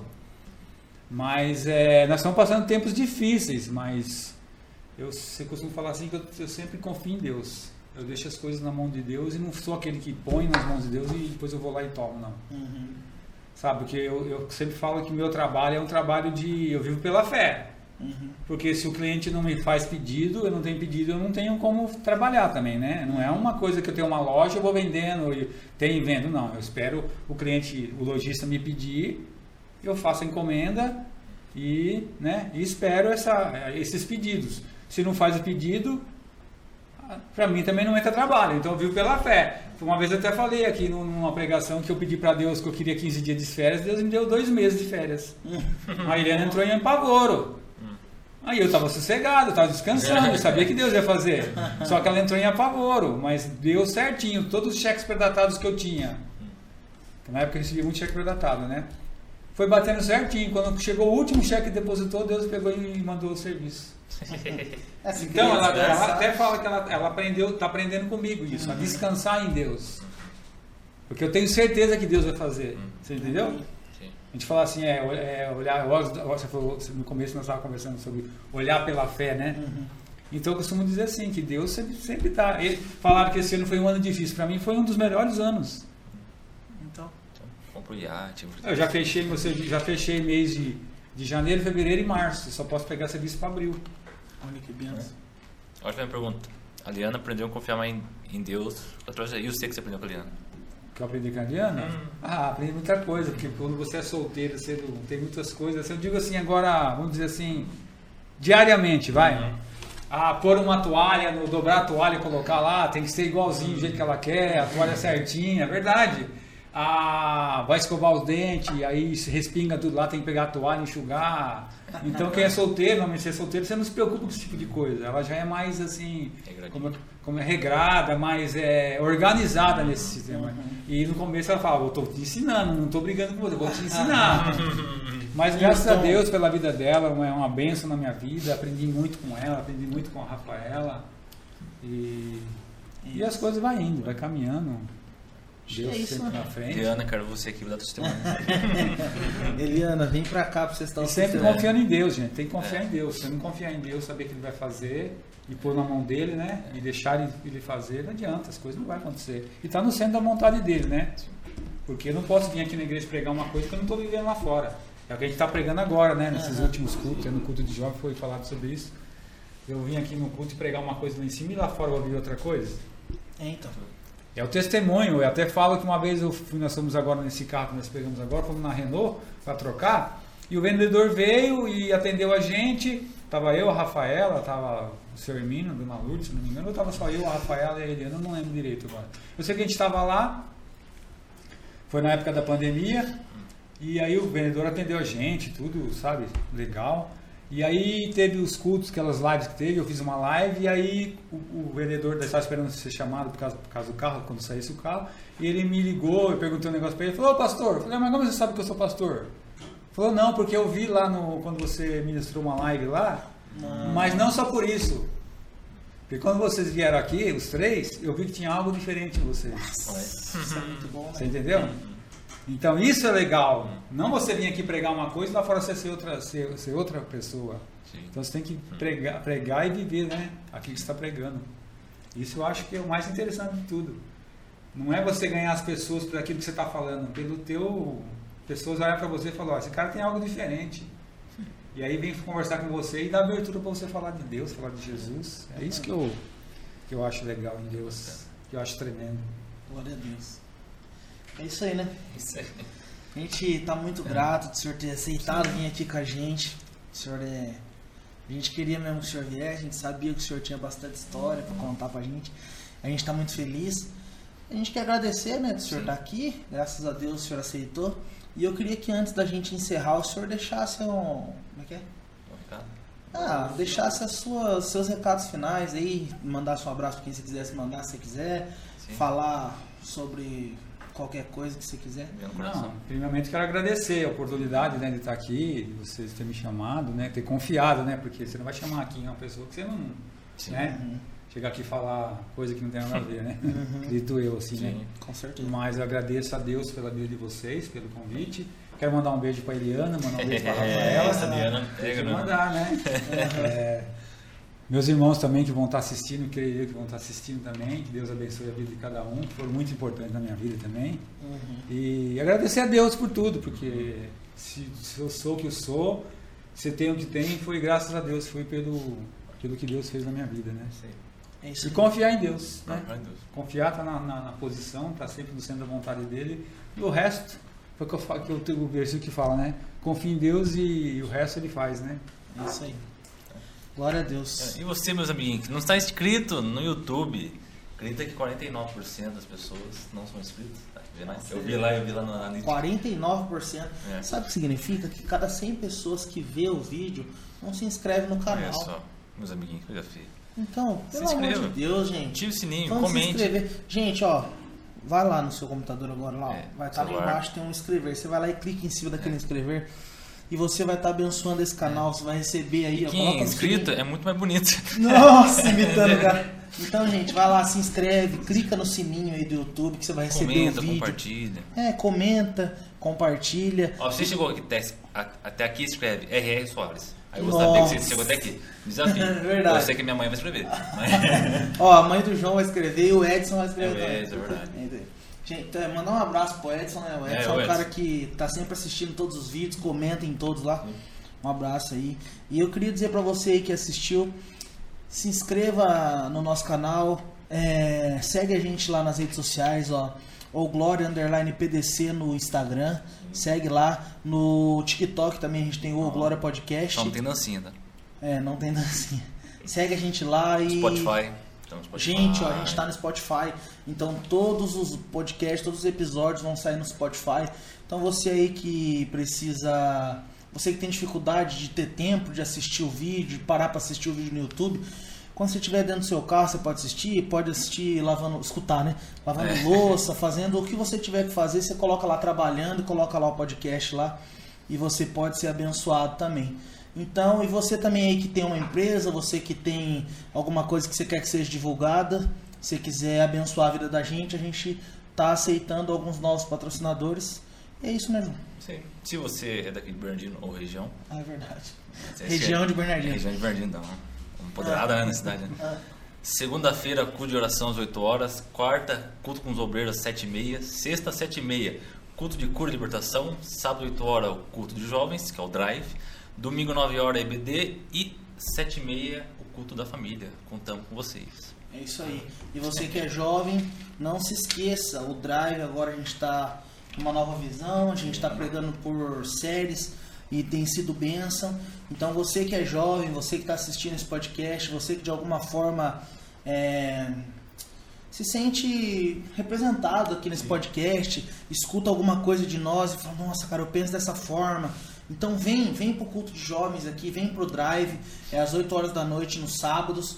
E todos os sábados, menos os primeiros sábados dos, me- dos meses, né? Isso. Então todo mês, o primeiro sábado não tem o drive, mas nos seguintes vai ter todos os meses, todos, todas as semanas.